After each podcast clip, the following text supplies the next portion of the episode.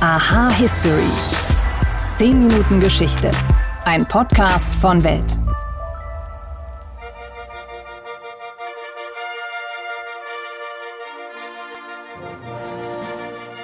Ja, die großen Sportfans unter euch, die kennen dieses Lied bestimmt. Und für alle anderen, das ist die olympische Hymne. Die wurde von dem griechischen Komponisten Spyros Samaras geschrieben und sie wird seit 1896 bei jeder Eröffnungszeremonie der Spiele gespielt. 1896, das war ein ganz besonderes Jahr, denn 1500 Jahre lang hatte es die Olympischen Spiele nicht gegeben. Und dann wurden sie in diesem Jahr wieder neu aus der Taufe gehoben. Warum die Olympischen Spiele in der Antike abgeschafft wurden und wo dann die Initiative zum Neustart herkam, Darum geht es in dieser Folge. Außerdem nehme ich euch mit nach Asien, denn in Japan wurde schließlich Sudoku erfunden, oder? Herzlich willkommen zu Aha History. Mein Name ist Wim Ort und ich freue mich, dass ihr eingeschaltet habt.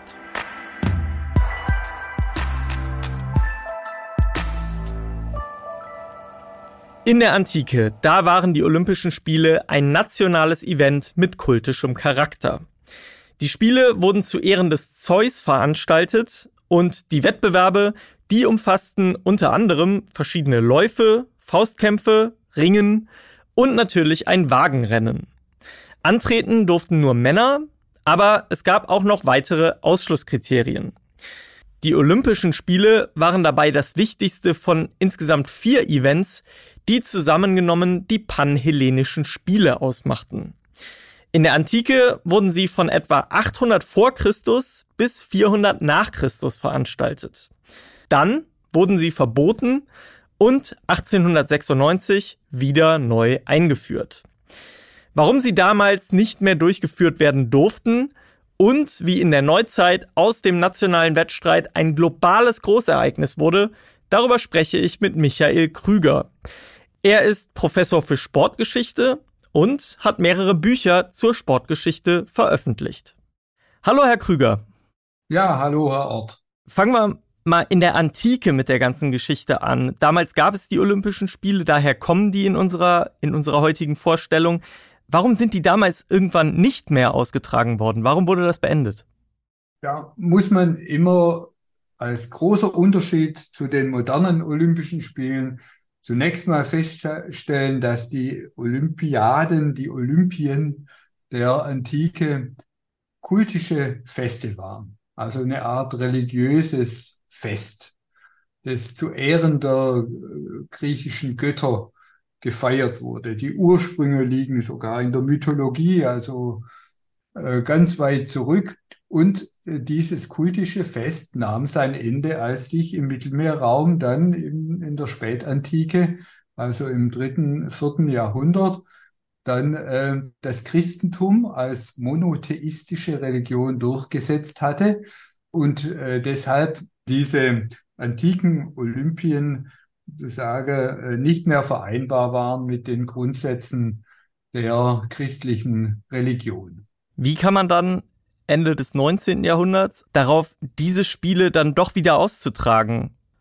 Es gab eigentlich durchgängig immer wieder Ansätze, sich auf die Antike zu besinnen, und zwar in ganz Europa und vor allem im 19. Jahrhundert, also nach der Aufklärungsepoche, war eine Tendenz aufgekommen, sich verstärkt wieder an das antike Erbe zu erinnern und sage in den gesamten gebildeten europäischen Eliten herrschte die Vorstellung vor, man würde dann jetzt nach der Aufklärungszeit an den Höhepunkt der Menschheitsgeschichte in der Antike anknüpfen wollen. Und in dem Zusammenhang tauchte also auch die Vorstellung auf, man könnte doch auch diese Götterspiele, diese Olympien wiederbeleben.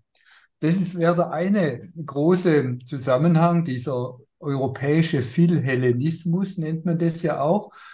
Es gab aber noch einen anderen, was mit der Entwicklung der Nationalstaaten im 19. Jahrhundert zu tun hatte und mit der Emanzipation der griechischen Nation aus dem Osmanischen Reich. Also es gab ja eine ein Unabhängigkeitskrieg. Und dieser Unabhängigkeitskrieg wurde äh, massiv unterstützt, auch von den europäischen Eliten, aber auch von der europäischen Politik. Und die modernen Olympischen Spiele sind also nicht denkbar ohne diese beiden Faktoren. Gab es damals denn eine öffentliche Debatte in der gesamten Gesellschaft oder war das was, was die Eliten unter sich ausgemacht haben? Also es gab im Kontext dieser nationalen Bewegungen in Europa im 19. Jahrhundert auch Bemühungen, immer wieder nationale Feste in Anlehnung an die antiken Olympien durchzuführen. Das geschah in Griechenland selber im Übrigen, weil der neue griechische äh, junge Staat hat sich ja auch bemüht, an das antike Erbe anzuknüpfen, wurden da sehr unterstützt von den europäischen Mächten. Und ähnliche Entwicklungen gab es auch in anderen Ländern, insbesondere auch in England. Das war allerdings alles gewissermaßen Vorformen, den, den Hit gewissermaßen hat dann gelandet eben der französische Baron Pierre de Coubertin mit seiner Idee, diese antiken Olympien als internationale Spiele des Sports wieder neu zu begründen. War das dann von Anfang an logisch, sich dann in dieser Anknüpfung an die Tradition auch auf Athen zu einigen oder gab es da noch andere Kandidatenstädte?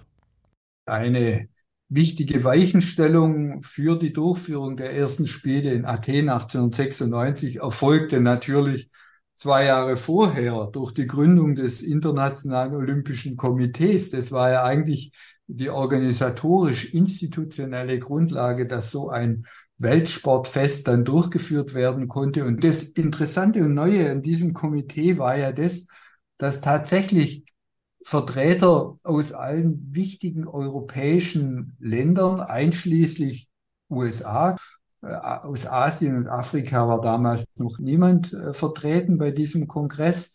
Äh, Im Übrigen aus Deutschland auch nicht.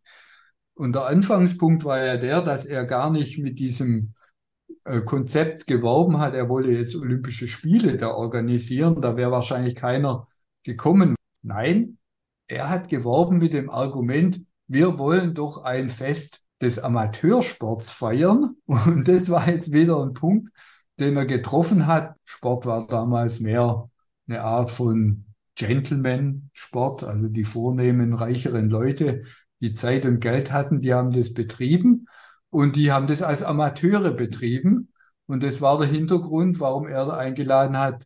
Wir wollen das doch unter uns mal sozusagen ein Sportfest machen, unter uns, die wir uns äh, als die sozusagen besseren Teile der Menschheit verstehen.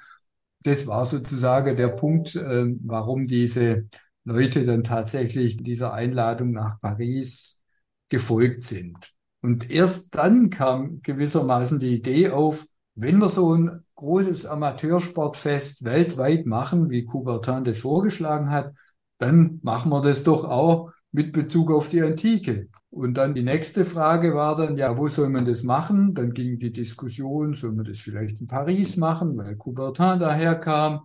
Oder natürlich Antike in Griechenland, da Olympia damals sozusagen richtig ländliche Gegend war, hat man gesagt, ja, wo machen wir's? in Athen. Und da hat man dann auch das neue Stadion dann gebaut. Wie liefen diese ersten Spiele dann ab in Athen? War das ein Zuschauermagnet damals? Ganz sicher war das. Also ein Zuschauermagnet, da liegt auch ein sehr schöner Originalbericht vor über diese Spiele von 1896. Und da ist eindeutig zu sehen, das war ein ganz großes Zuschauerereignis auch für die, die griechische Bevölkerung.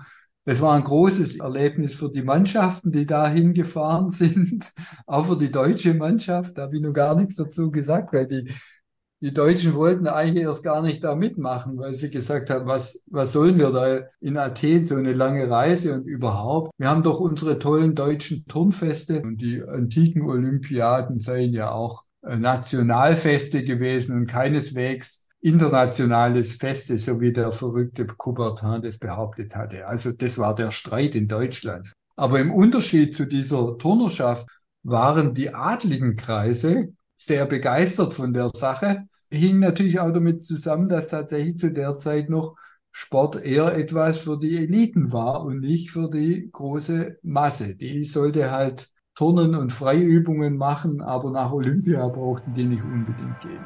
Michael Krüger, vielen Dank für Ihre Eindrücke. Bitteschön. War das wirklich so? Mythos oder Wahrheit? Jetzt geht's um ein Spiel, das habt ihr bestimmt alle schon mal gespielt. Ihr könnt es auf unserer Welt Homepage spielen und in vielen Tageszeitungen, Wochenzeitungen oder auch in Magazinen. Besonders gern nehmen es Leute mit auf Bahnfahrten oder auch in den Urlaub. Nein, es geht nicht um das Kreuzworträtsel, sondern um Sudoku. Der Name ist eine japanische Abkürzung für Suyi wa Dokushin ni Kagiru. Das habe ich jetzt ganz bestimmt komplett falsch ausgesprochen. Es bedeutet grob übersetzt aber, dass jede Ziffer nur einmal vorkommen darf. Und das ist ja im Grunde auch die wichtigste Spielregel.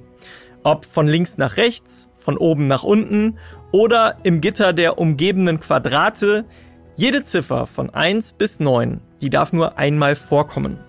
Einfache Regeln, aber trotzdem gar nicht so einfach. Ich weiß nicht, wie es euch geht, aber für mich war immer klar, Sudoku kommt aus Japan. Aber auch wenn das Spiel einen japanischen Namen trägt, es kommt gar nicht dort her. Japan ist es also nicht, aber die genaue Herkunft, die ist auch gar nicht so klar. Rund um das beginnende 10. Jahrhundert, da führte der arabische Wissenschaftler Geber eine recht ähnliche Variante des Spiels ein, um Frauen von den Schmerzen der Geburt mit Denksport abzulenken.